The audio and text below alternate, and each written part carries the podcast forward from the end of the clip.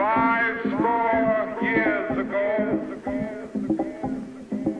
a great American in symbolic shadow we stand today, signed the emancipation.